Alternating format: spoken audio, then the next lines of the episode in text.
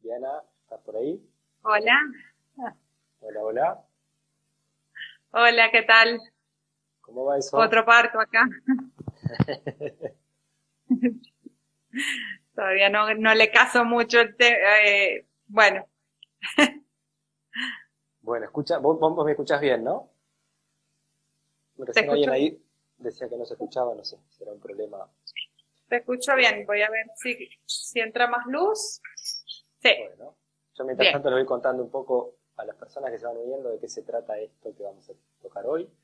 Estamos con Diana Garrido, eh, muchas personas la conocen como la Casa del Viento, que tiene que ver con el proyecto que está detrás ahí de, Diana y de su familia.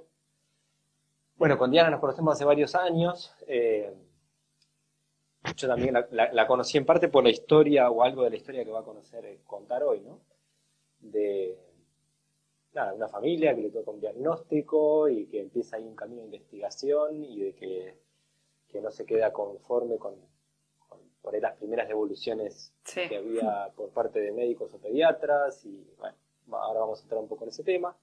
Y eso lo lleva como familia a un cambio enorme y, bueno, vamos a tratar de, contar un poco todo esto que está detrás.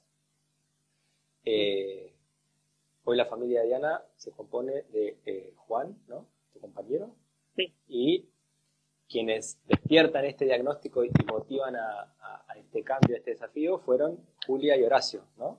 Julia y, Horacio, los nueve años, ya. Y después viene Santiago, que también fue toda una Y después viene Santiago con otro diagnóstico. Bien ahí. Eh, recién decía, Julia y Horacio tienen nueve hoy. Cuando empieza toda esta movida, ¿qué edad tenían ellos? Cinco años. Cinco años, bien. Y para ese entonces, para tratar de dar un poco una imagen de lo que era la familia eh, en esa... Ustedes tenían una alimentación convencional, o sea, comían lo que es normal a Venezuela. Hay que aclarar esto, ustedes viven en Venezuela, ahora en Mérida. En esa época vivían en Caracas, ¿digo bien? No, no, en Mérida, en Mérida. Ah, Nosotros vinimos a Mérida hace ya más de una década a, vivir diferente. Ya había un proyecto de, tener la Casa del Viento, pero claro, sin saber que venía un cambio que iba a ser más fuerte, ¿no? Nosotros, eh, el diagnóstico nos agarró comiendo eh, bien. Bien, lo que todos creemos que es comer bien. O sea, nosotros no, no comíamos, no éramos de comer procesados tampoco, yo hacía todo en casa, pero eh, comíamos agroecológico porque creemos en eso hace mucho tiempo, pero todavía tenemos, teníamos el chip de hacer procesados en casa, que es un chip, ¿sabes? Que nos inculcan que está bueno como imitar a la industria en casa. Es decir, yo hacía la torta, pero con el trigo de supermercado, con levadura industrial, ¿no? Con mantequilla, bueno, acá le decimos mantequilla, manteca de vaca, con este azúcar, por ahí no usaba azúcar refinado, sino azúcar moreno, pero igual, o sea, al fin y al cabo, yo a eso le llamo procesados caseros, ¿no?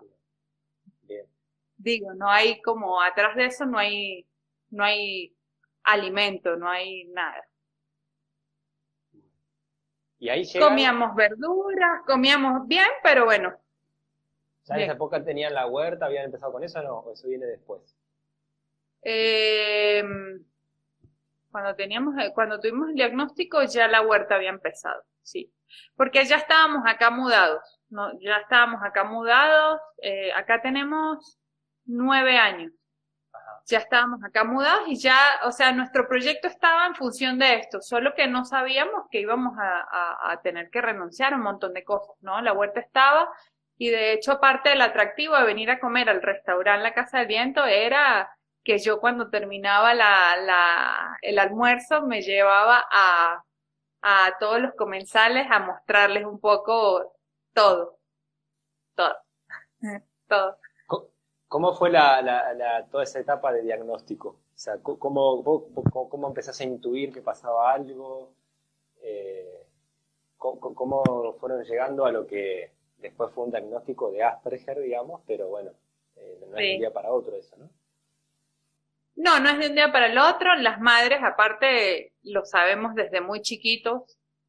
Eh, desde, por ahí, desde que tienen dos años, creo que es el lugar, el, el momento en el que la mayor parte de las mamás alertamos que hay cosas que no van. Mis hijos no hablaban nada. Este, ¿qué?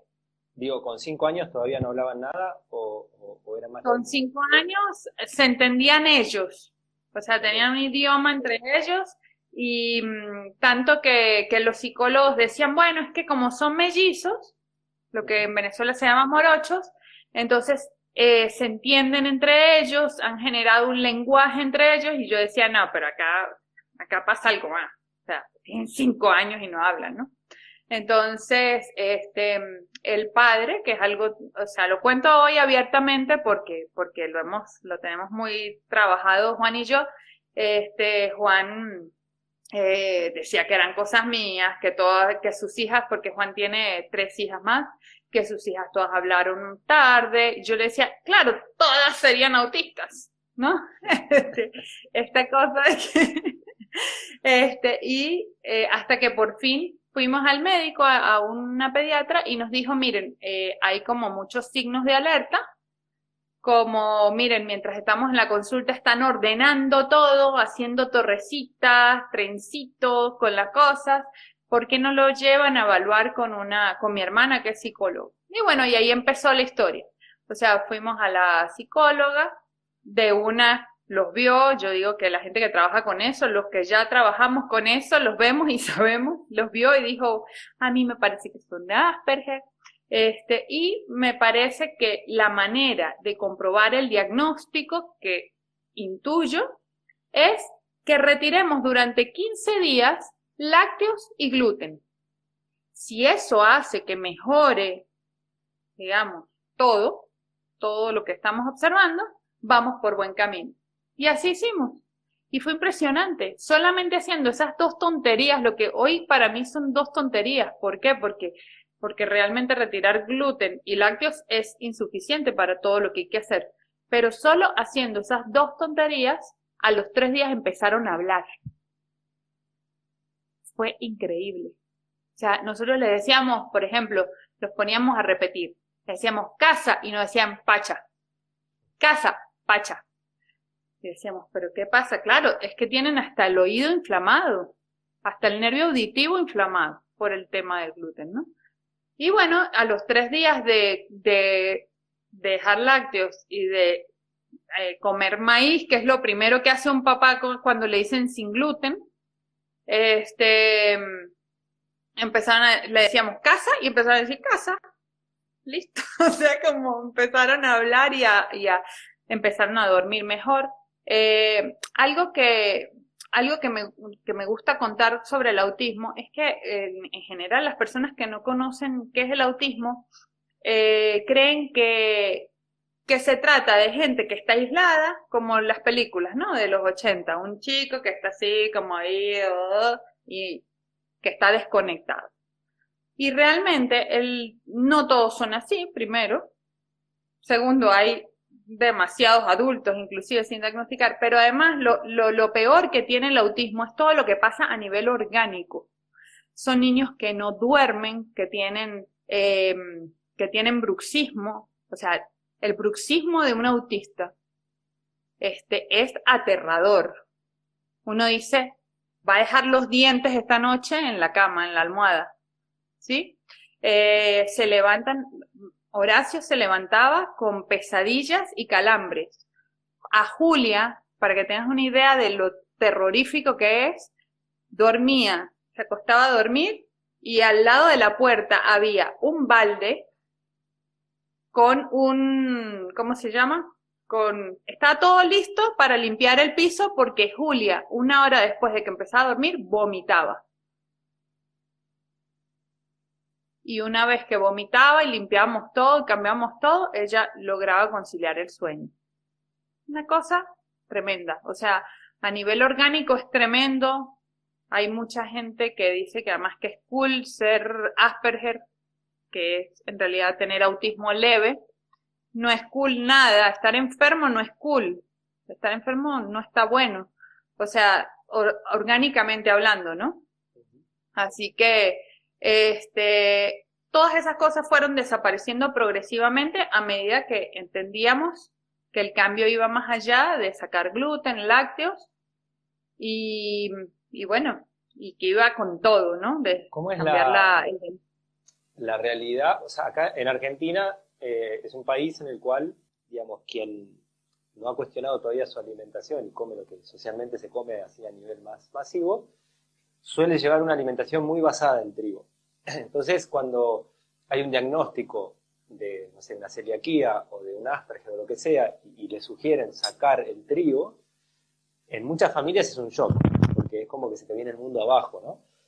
Cuando vos conoces otras alimentaciones, te das cuenta que hay cantidad de cereales sin gluten, hay semillas, hay, no sé, hay un montón de cosas donde podrías, según el diagnóstico que tengas, seguir tu camino de alimentación con una, igual que una variedad enorme de alimentos, ¿no? Pero no sé en Venezuela, ¿e-, ¿es también tan trigo dependiente la, alimentación o porque hay más tropical todo? Yo lo, siempre lo que charlamos, ¿no? Hay más... Eh, Así es. Eh, sí, pero, o sea, no es lo normal. Lo que nosotros hacemos no es lo normal. Lo usual es que, bueno, somos un país que por muchos años fue un país muy, muy, muy rico, este, y muy, muy alienado, muy de importar todo lo de afuera, ¿no? Entonces, siendo que por mucho tiempo fuimos uno de los principales productores de yuca o de mandioca, acá se importa maíz, o sea, por ejemplo, el, el maíz de las arepas, de las famosas arepas, el que se llama harina de maíz precocido, ese no se produce en Venezuela. Ese maíz transgénico no se produce en Venezuela. Por suerte no se producen transgénicos en Venezuela. Eso hay que decirlo. Este, pero, por ejemplo, acá hay colas en las panaderías. En las horas a las que sale el pan, hay colas en las panaderías. Este, sí, acá, por ahí no como Argentina, yo soy argentina, ¿sabes? Y el, lo, el tema es impresionante allá. No, por ahí no como Argentina. Pero acá la gente come pasta a toda hora y demás. Sí, hay una enorme dependencia del trigo, pero también hay una enorme dependencia al maíz, sin ver de dónde viene, sin, ¿no? Eh, lo que se, como te decía, lo que se produce en Venezuela no es transgénico y está bueno para una persona que puede consumirlo. Este, pero, pero lo masivo es la arepa de harina pan, que es con maíz transgénico. Bien, bien. Y ahí cuando ustedes arrancan el cambio, vos llegás al protocolo de la doctora Natalia Campbell enseguida. O sea, para quien no sabe nada, voy a aclarar, es, eh, estamos hablando de lo que se conoce como la dieta GAPS, ¿sí?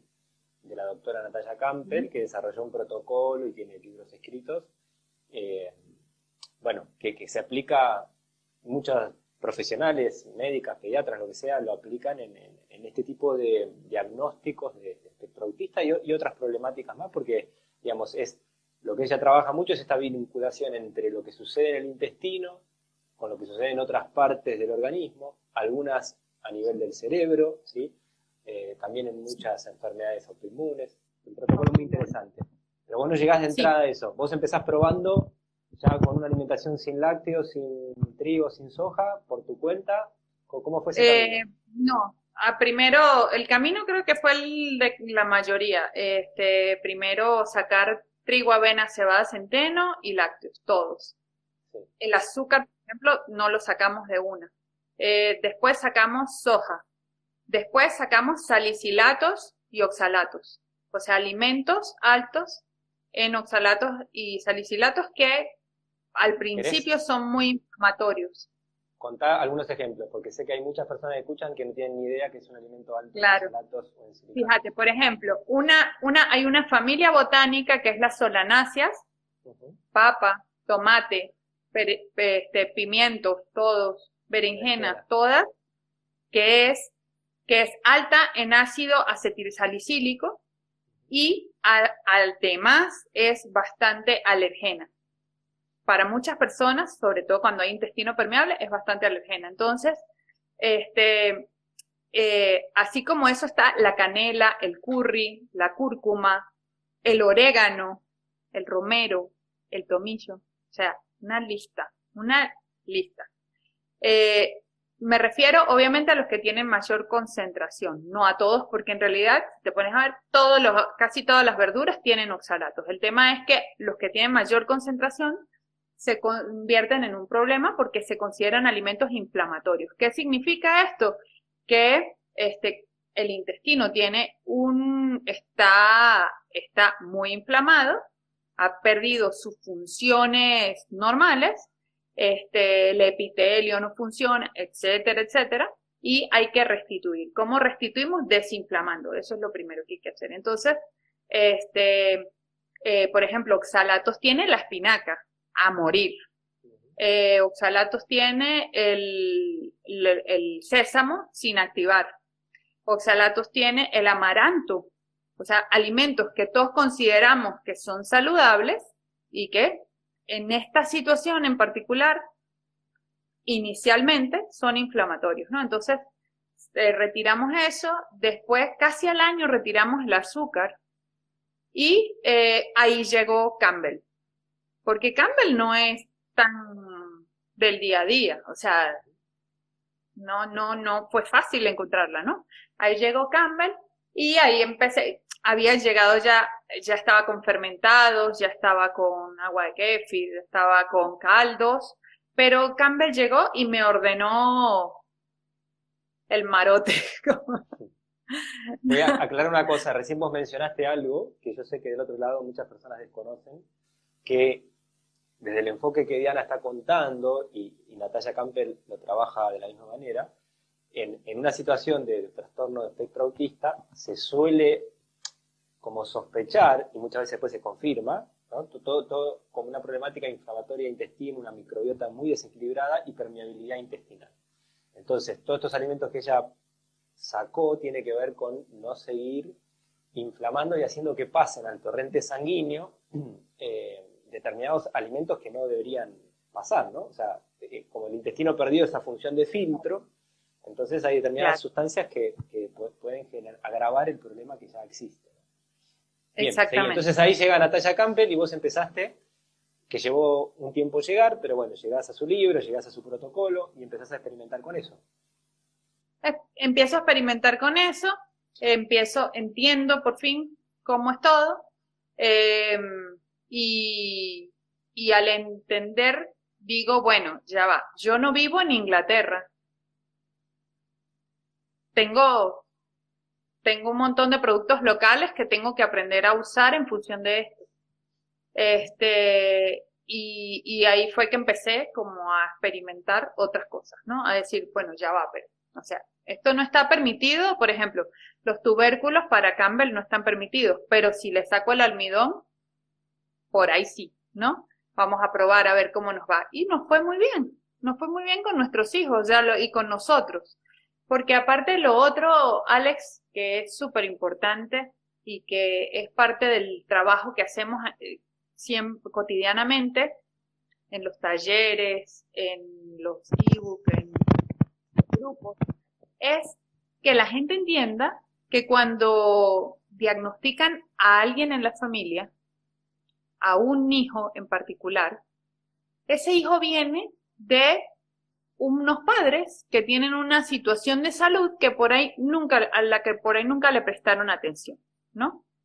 Eh, y que habla de esto que hoy se habla tanto, que es de la, microbiota, ¿no?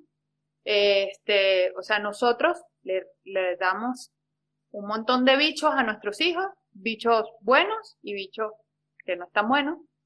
Este, y si tenemos una microbiota que nos sirve, pues la de nuestros hijos va a servir menos y así de generación en generación, ¿no? Entonces, en realidad, cuando hay un diagnóstico familiar, cuando hay un diagnóstico de un niño, en realidad hay un diagnóstico familiar. No es el niño que tiene autismo o el niño que tiene hiperactividad o déficit de atención o dislexia, sino que es todos estamos jodidos, digamos, perdón por la expresión, y todos tenemos que revisar y ordenar, poner en orden la alimentación, ¿no? Este, o sea, no por un tema de solidaridad nada más, sino porque realmente hay una microbiota familiar que no está funcionando bien. Y ese era el caso de Juan y mío. O sea, Juan, por ejemplo, no, no, no tenía olfato, para que tengas una idea. No tenía olfato de nunca en la vida. Este, yo, Julia y Horacio eran producto de un tratamiento in vitro, o sea que tenía problemas de fertilidad. Eh, y así como ese problema tenía un montón de problemas y un montón de cosas se pusieron en orden en nuestra vida gracias a entender esto como un cambio, como un cambio de todos, como un cambio de la familia.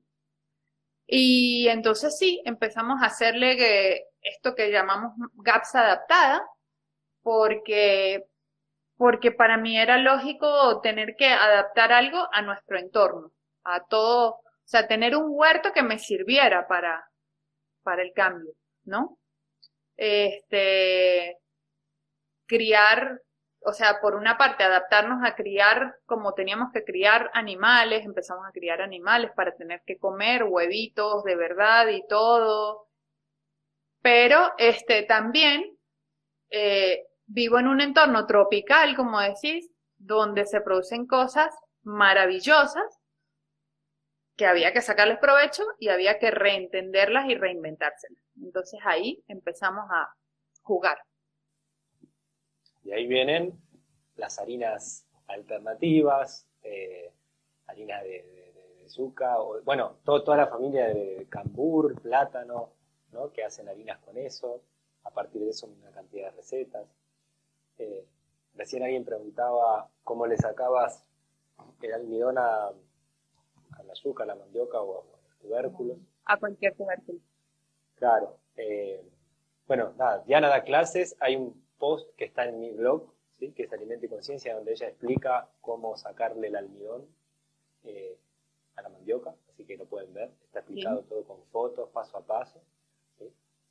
Eh, pero bueno, entonces empiezan a aparecer estas harinas que reemplazan un poco a cereales en el caso de, lo que hay acá. Eh, empezás a desarrollar toda una, alimentación que se basa en alimentos de origen animal, sin lácteos, o sea, huevos y carnes, eh, verduras, sacando estas que mencionaste altas en oxalatos o lo que sea. que luego, que luego reincorporamos. Sí. Bien.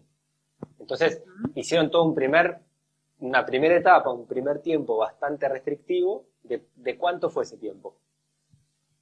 De un par de años. Un par de años. Y después de, eso, fueron probando de reincorporar algunos alimentos y ya fuimos reincorporando, otra forma probando como, claro, fuimos probando como se suele probar, o sea, un alimento a la vez para realmente poder observar qué cambios se generan y nos iba bien y bueno, a la semana otro, a la semana otro, a la semana otro. Y claro, o sea, no volvimos a consumir gluten, ni, lo, ni nos interesa hacerlo, ni lácteos tampoco. Eh, pero sí reincorporamos un montón de cosas, inclusive los tubérculos con almidón. Hoy día consumimos tubérculos con almidón, solo que con cuidado. O sea, no es que todos los días vamos a comer papas hervidas o algo así, ¿no? Este, o sea, ya uno cuando entra en lo que, en lo que llamamos la fase de mantenimiento, en la etapa de mantenimiento, lo que hacemos es cuidar, no volver atrás.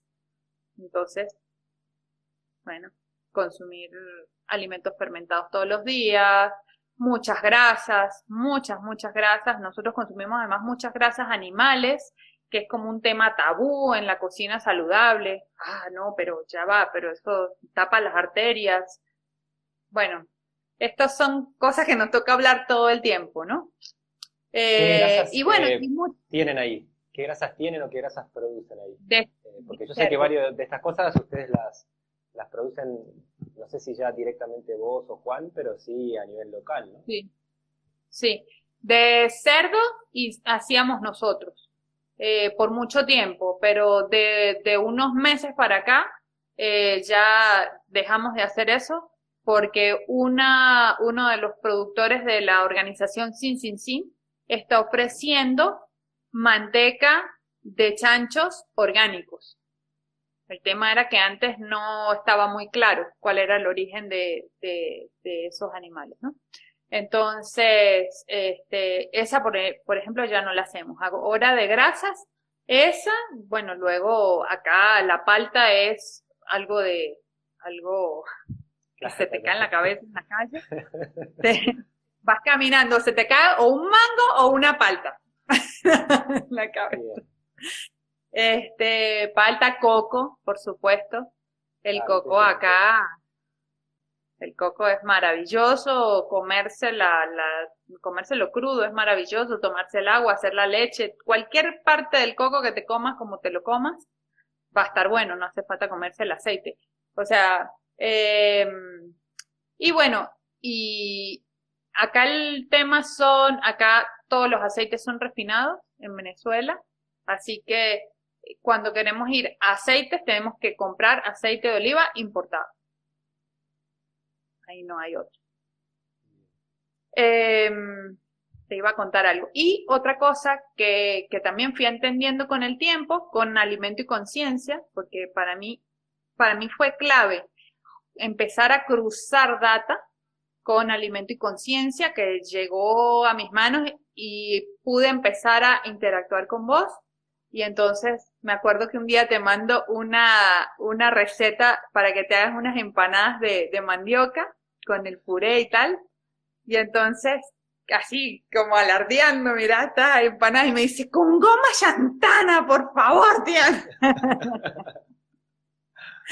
y fue como, claro, pero qué tonta soy, o sea, todos estos procesos son de aprendizaje y está buenísimo. Yo ahora lo vivo con plenitud y alegría. O sea, todos los días aprendo algo nuevo, literalmente. Es alucinante. O sea, nuestros hijos nos pusieron un camino alucinante. Este, nos dieron eso, el poder aprender todos los días algo. Por ejemplo, con con Santiago, que vino con un diagnóstico diferente, pero también bastante comprometido. Este, conocimos la serrapeptasa, que es una enzima que, surge de los gusanitos de seda, ¿sabes? De la hoja de la morera y los gusanitos de seda. Eh, conocimos el ácido butírico, conocimos un montón de cosas, conocimos más los suplementos con ellos, ¿no? Más el con, con Santiago conocimos más el mundo de los suplementos pero, pero también lo sacamos de un diagnóstico terrible, ¿no? Sí, sí, claro. Contá un poquito cómo, cómo nació Santiago, cómo fueron sus primeros. Santiago nació de un meses años. Santiago nació de un embarazo muy cuidado. Nació, nadie sabe cómo, le dio algo que se llama hipertensión pulmonar estuvo entubado 23 días y eso generó una eh, fibrosis pulmonar. Y esa fibrosis pulmonar lo mantuvo 420 días con apoyo respiratorio, con... Eh, ya ni me acuerdo cómo se llama, no quiero ni acordarme. Bien, y estuvimos con la medicina convencional hasta que cumplió eh, ocho meses. O sea, tienen que darle esto, tienen que darle lo otro, tienen que darle lo otro, tienen, porque si no esto, porque si no aquello, porque si no lo otro, porque si ta, ta, ta, ta, ta, ta, ta, ta, ta. Y yo leyendo, leyendo, leyendo, leyendo, estaba Mónica Ramírez, con quien dictamos ahora el curso de GAPS adaptada, que es otra, otra estudiosita. Y entonces, este, descubrimos la serrapeptasa, después descubrimos el glutatión, después el, el ácido butírico y así este niño terminó, o sea, a los ocho meses fue un punto de inflexión en el que logramos que no consumiera un solo medicamento más, un solo fármaco más, dejara el oxígeno y hace 15 días lo dieran de alta y le dijeran que tienen los pulmones nuevos, limpios limpio. la alimentación es todo, es todo. Si la gente entendiera eso, es todo, es todo, es la salud mental, es la salud física, es la salud, es la alegría. O sea, cuando la gente está bien alimentada no se deprime. y tan difícil de sostener, ¿no? Pero bueno, es, es, es el desafío, uno de los desafíos que tenemos en esta sociedad es tratar de transformar eso. Recién pensaba que tal vez imagino que del otro lado habrá alguna mamá o algún papá escuchando que todavía por ahí está en una alimentación así convencional, ¿no? Entonces, contá un día de, vamos, a suponer cuatro comidas, de, qué comen, ¿no? Esa familia, qué come Horacio, qué come Julia, eh, cómo es su desayuno, eh, si hay algo que por ahí yo sepa que acá en Argentina no se conoce, por ahí te pido que me aclares, pero más o menos para que tengan una idea. Muy bien. A ver, un día, em, hoy por ejemplo celebramos el cumpleaños de, de José, que es nuestro socio y ayudante en la huerta y con los chanchos y los eh, entonces, bueno, tuvimos almuerzo especial. Hoy desayunamos cachapas de plátano. ¿Cómo son? Con... Porque acá, no se conocen las cachapas. Bueno, el plátano, el plátano pintón, cuando está en un término medio entre verde y maduro, porque no queremos que esté maduro por todos los azúcares que genera, este, lo rayamos en crudo, lo pelamos, lo rayamos en crudo y con eso así armamos como un panqueque. ¿Por qué le decimos cachapa? Porque ahí no hay nada más. O sea, hay plátano rallado, no hay esencias, no hay saborizantes, no hay, no hay huevos, no hay nada. Y eso va directo a la plancha, con materia grasa, con manteca de cerdo, de lado y lado. Eh, comemos huevos en los desayunos, casi en todos los desayunos, huevos fritos, revueltos, X. Eh, comemos eh, jamones aptos, o sea, jamones sin aditivos, este, sin gluten, sin aditivos, etcétera.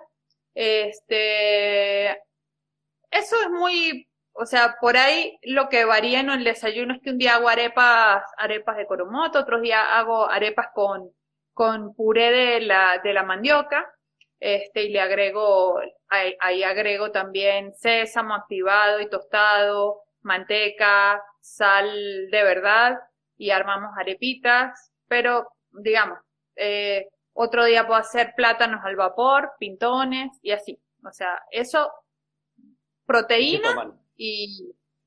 ¿Qué toman ¿Eh? el desayuno? ¿Toman alguna, ¿Qué toman? ¿Alguna infusión, algún té, alguna bebida, algún jugo? Los niños nada. Los niños nada porque a menos que pidan y, toman agua de kéfir. La verdad, a mí no me parece una, un, un hábito tan bueno que no tenga que acompañar la comida con bebida. Entonces, lo entiendo más para algo de todo el día.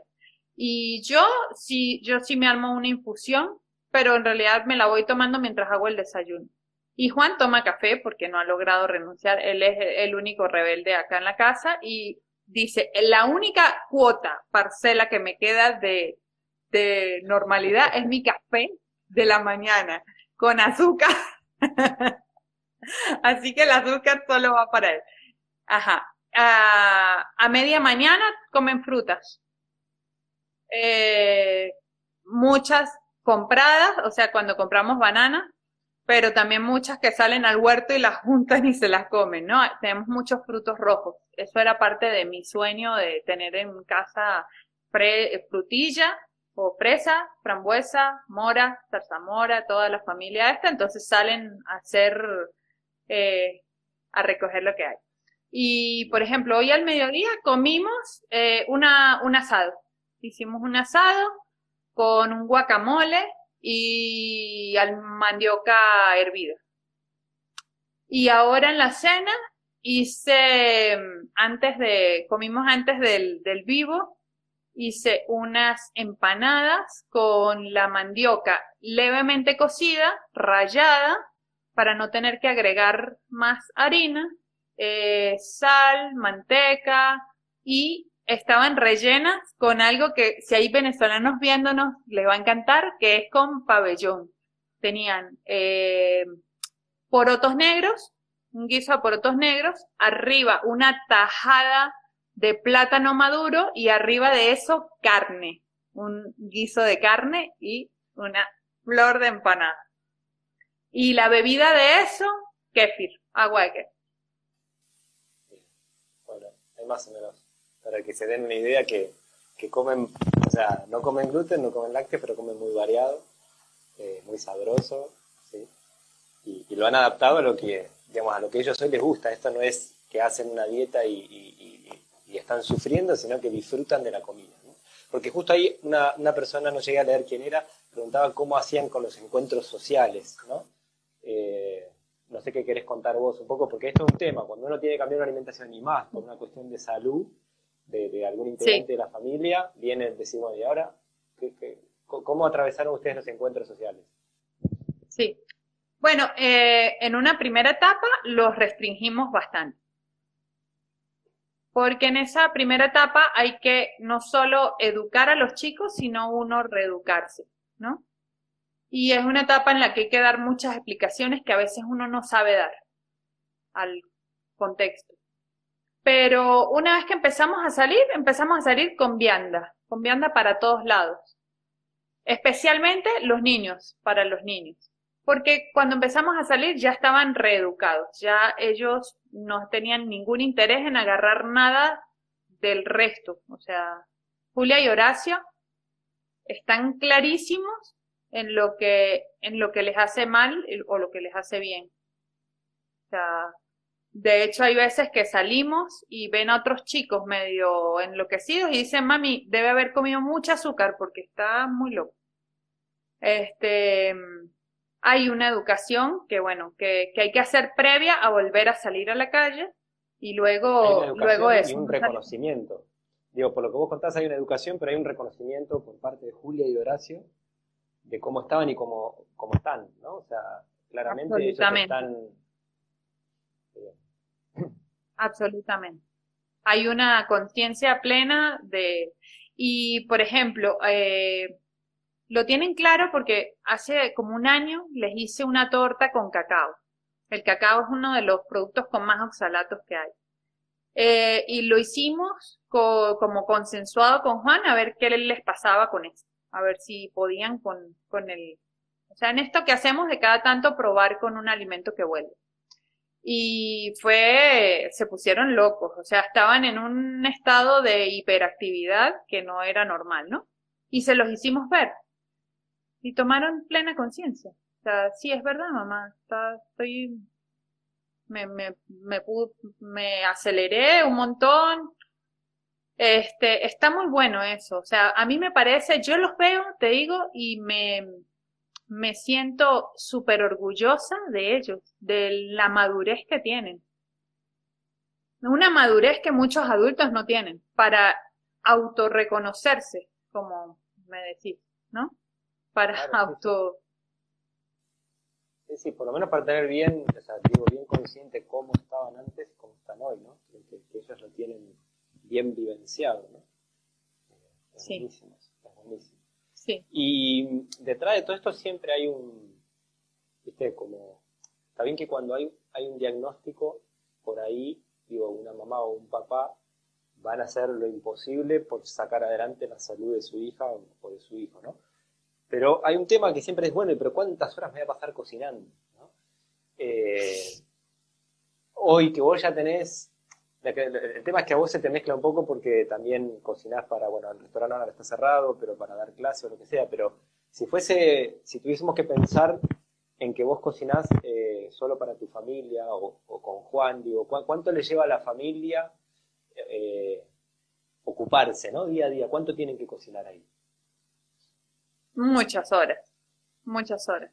La oficina, la, la oficina, el centro de la vida la oficina es la cocina.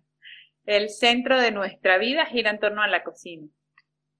Eh, lo que pasa es que también se mezclan cosas porque eh, seguimos haciendo conservas para vender, seguimos procesando cosechas, entonces, de hecho, tengo un ayudante que me ayuda un poco a procesar. Yo, yo soy la que cocina, pero bueno, ella hace un montón de otras cosas como picar, no sé qué, pero realmente trabajamos todos los días en la cocina.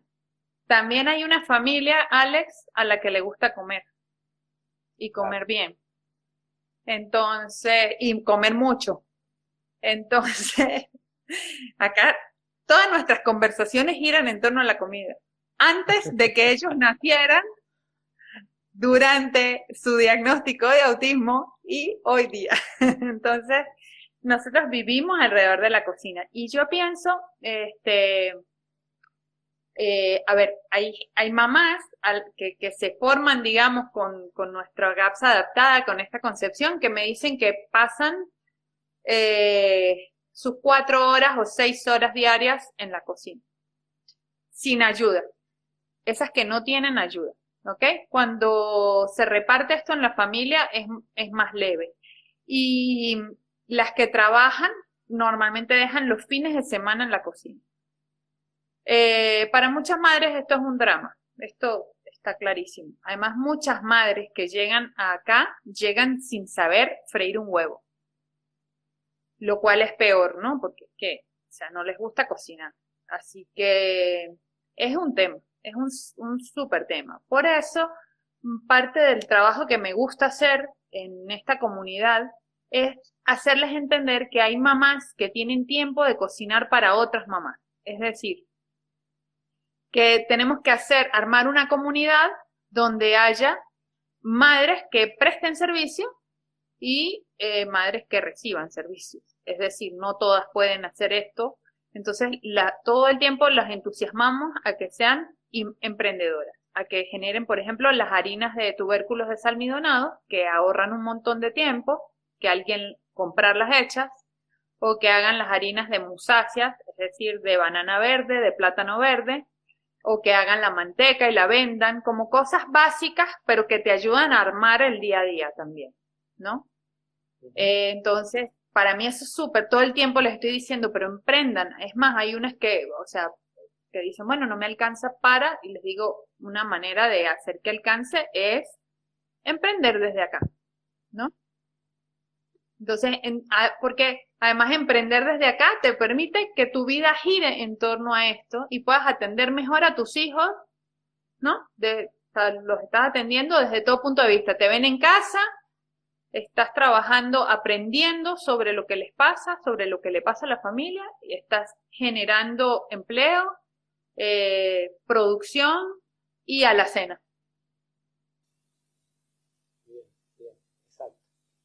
Yo también creo en esta, esta cuestión de la comunidad, es algo que vengo promoviendo también desde la fermentación, ¿viste? A veces los procesos de fermentación dan mucho para hacer algo en, más cantidad y compartir, ¿no? Puedes hacer un montón de chucrut y que otra persona haga un montón de kefir y hacer un intercambio, digamos, ¿no? Totalmente. Eh, eso va buenísimo. Recién preguntaban qué, qué pensás del topinambur. El tupinambur no lo conozco no es algo que en Venezuela esté, entonces no lo conozco, no. No lo No es una, no es un, sí, no es un producto de acá. Por lo menos no de la zona en la que estoy. Vivo en montaña, en Mérida, un lugar hermoso, precordillera, eh, el penúltimo rabo de la cordillera de los Andes, eh, en una, en una ciudad hermosa. Bueno, la ciudad es fea, pero el, el, la geografía es imponente. Estamos en una ciudad donde eh, la carretera va desde 0 metros sobre el nivel del mar a 5.007 metros o 5.000 no sé cuántos metros. Es increíble. Y esto lo atraviesa un río, que me encanta contarlo, esto, el día que yo tomé conciencia de eso, amé más este lugar.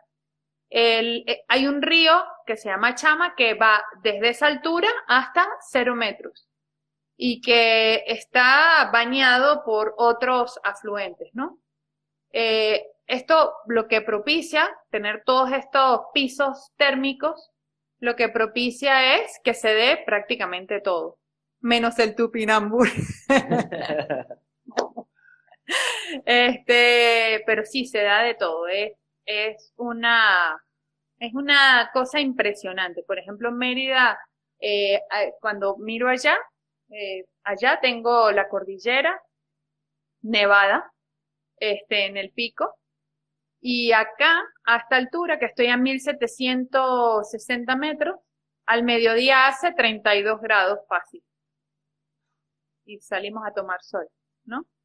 Este, y entonces lo mismo, lo mismo se dan productos que les gusta el frío como productos que les gusta el calor de la costa. Entonces, eso está buenísimo porque también puedo experimentar con muchas cosas, menos con el tupinambur. ¿Cómo es la, participación de Julia y de Horacio eh, en la cocina, en el huerto, cocinan ellos, eh, trabajan en la huerta, les gusta. Ahora tienen nueve, dijiste, yo estoy tratando de pensar en, Violeta, mi hija tiene ocho, que, ahora está que no, que no quiere, no se suma. No, eh, tienen épocas, tienen épocas. Por ejemplo, ahora armaron un huerto de ellos, todo mal hecho, pero están chochos con el huerto. O sea, tienen un puerro y dos cosas que no saben qué son, sembradas, pero ellos están chochos, lo cercaron todo y lo dibujan y lo proyectan y demás. Este, a ver, Horacio es varón y le gusta como salir a consumir, no tanto a trabajar.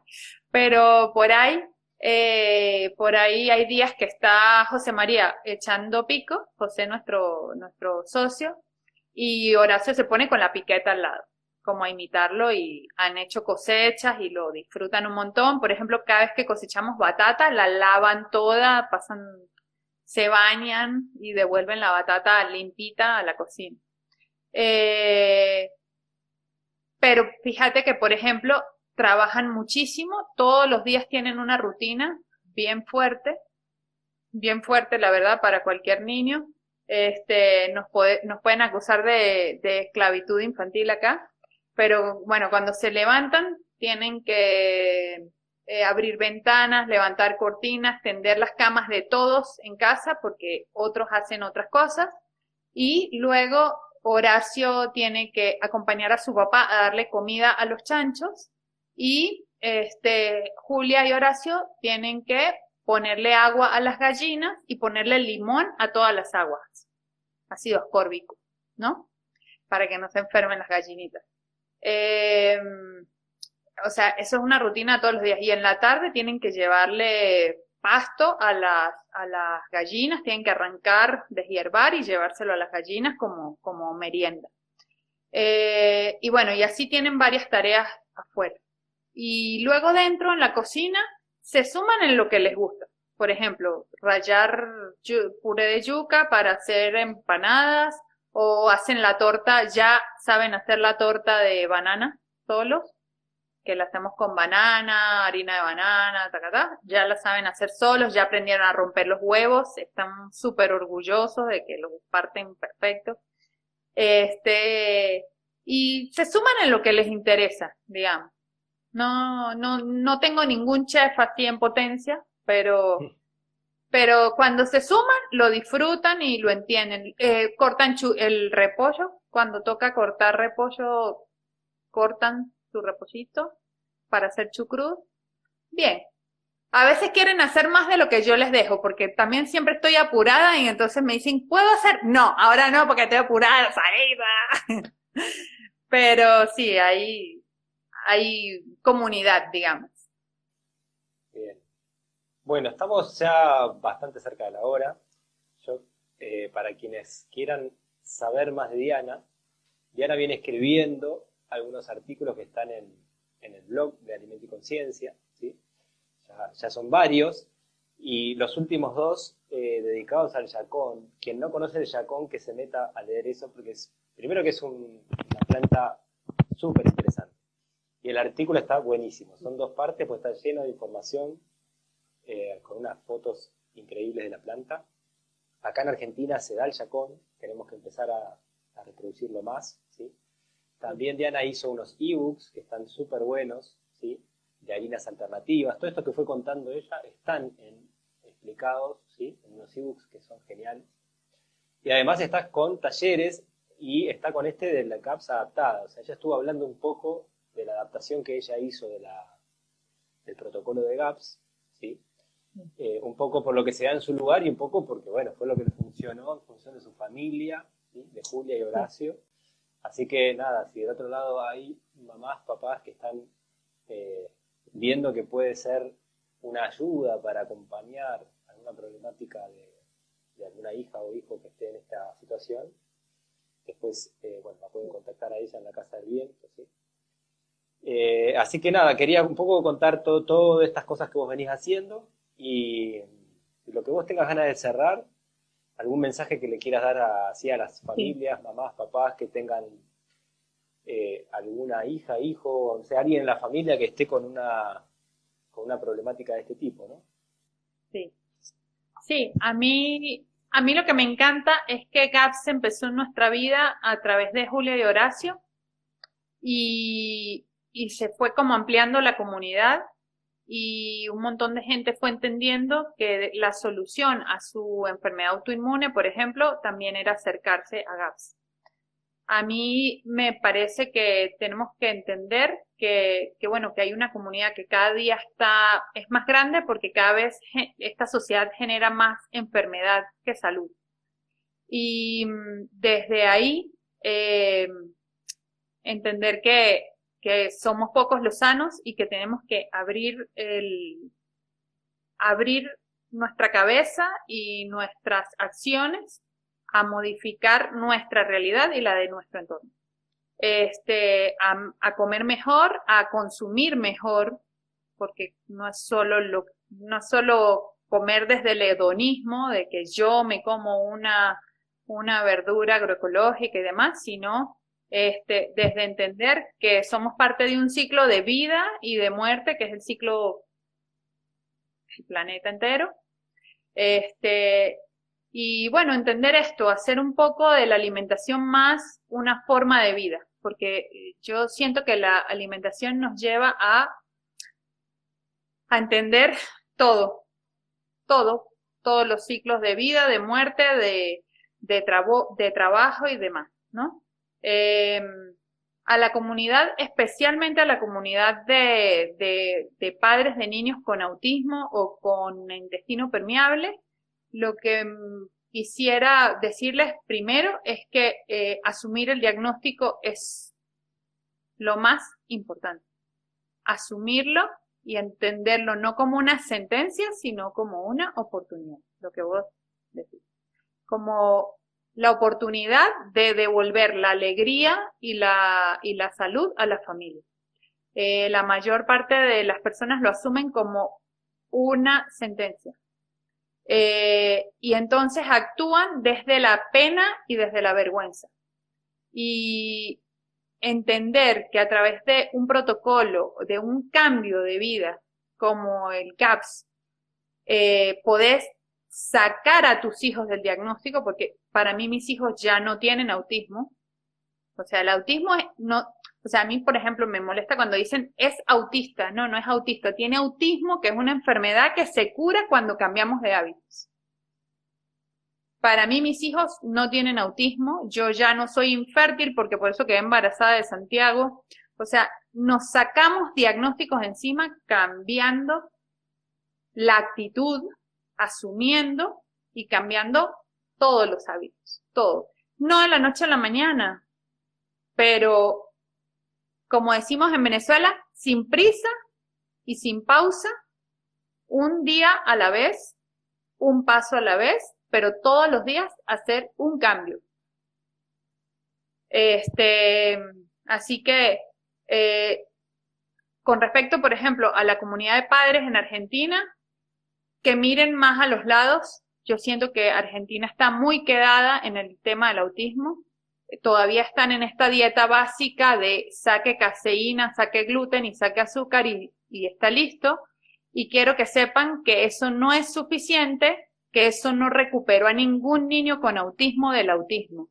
Eso lo que hace es bajar la sintomatología, es decir, ese niño no va a estar tan alterado, etcétera, etcétera, pero su intestino sigue enfermo, dañado.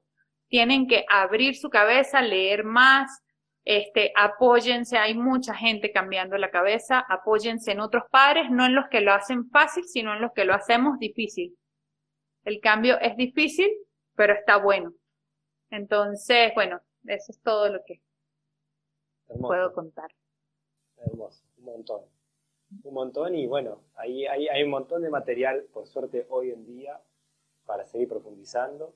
Así que quien quiera, eh, nada, ahí se va a meter en ese viaje que es maravilloso. Cuesta, pero como todo lo que cuesta, después la satisfacción es enorme. ¿no? Y es enorme. mejor de, vivir una vida con salud en, esta, en este momento tan difícil que estamos atravesando.